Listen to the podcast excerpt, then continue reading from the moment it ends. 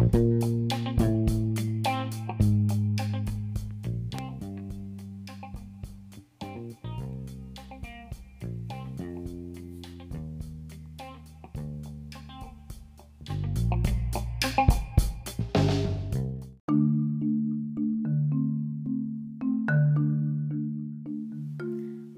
chicos, ¿qué tal?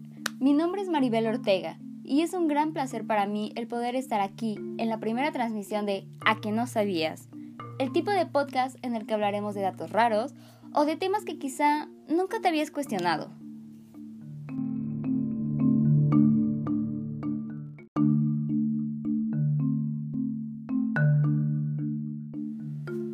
Y para inaugurar este programa, el día de hoy hablaremos sobre las dimensiones del ser humano.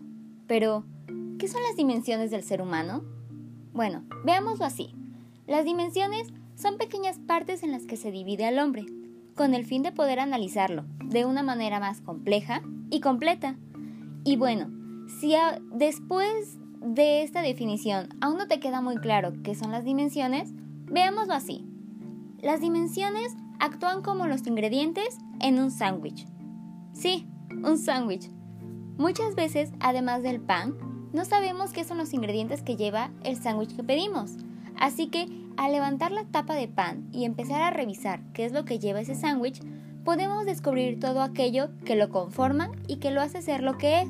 En este caso, un sándwich.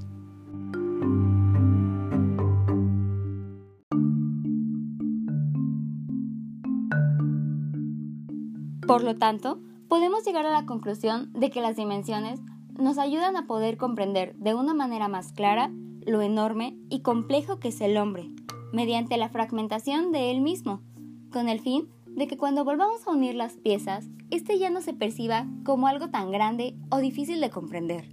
De hecho, los expertos en la materia consideran que no hay un número exacto de dimensiones del ser humano, pues depende del punto de vista de cada uno de ellos, hay expertos que consideran que son tres dimensiones las que existen, mientras que otros consideran que son cinco, y hay unos cuantos que consideran que son ocho. Esto solo nos indica que el hombre es algo sumamente complejo y que mientras más se busque fragmentarlo para estudiarlo, más podremos saber de él.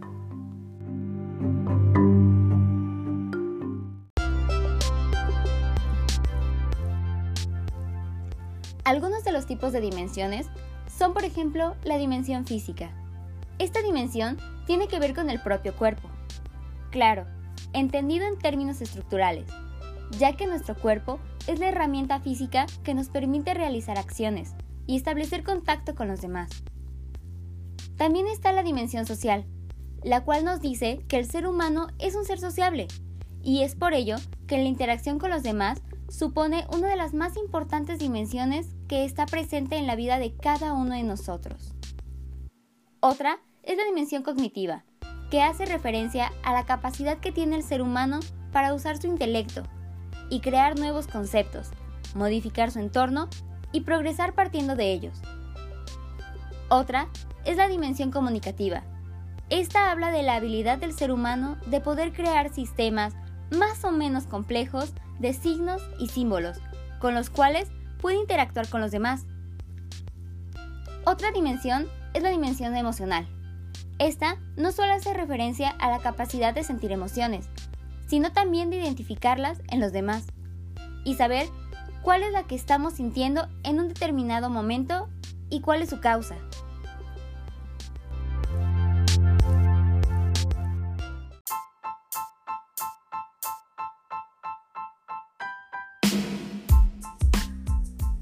Y es justamente en esta última dimensión, la dimensión emocional, en la que nos enfocaremos en la transmisión de hoy.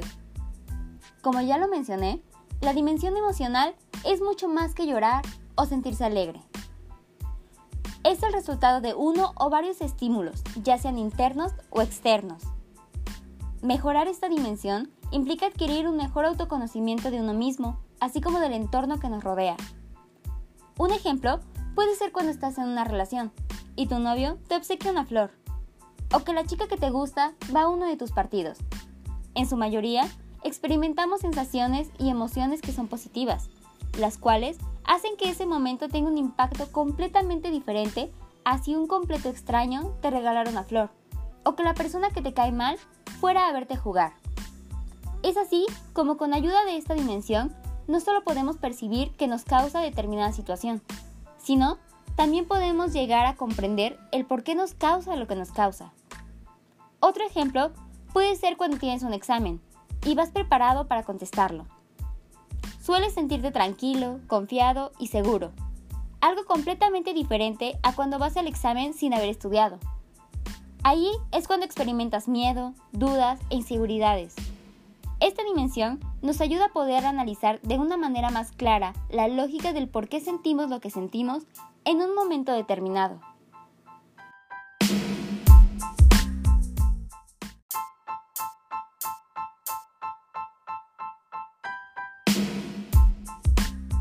Así que como pueden ver, las dimensiones del ser humano es un tema muy interesante.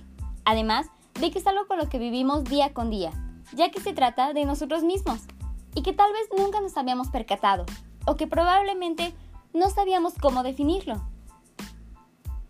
Bueno chicos, se nos está acabando el tiempo y me gustaría utilizar este momento para recordarles que este es el primer programa, así que si les gustó, no duden en sintonizarnos la siguiente semana para escuchar un nuevo episodio así como el recordarles que nos pueden seguir en nuestra página de Instagram como arroba a que no sabías podcast o en nuestra página de internet a que no sabías.com. Espero que tengan un lindo día. Yo soy Maribel Ortega y esto fue A que no sabías, el tipo de podcast que quieres escuchar.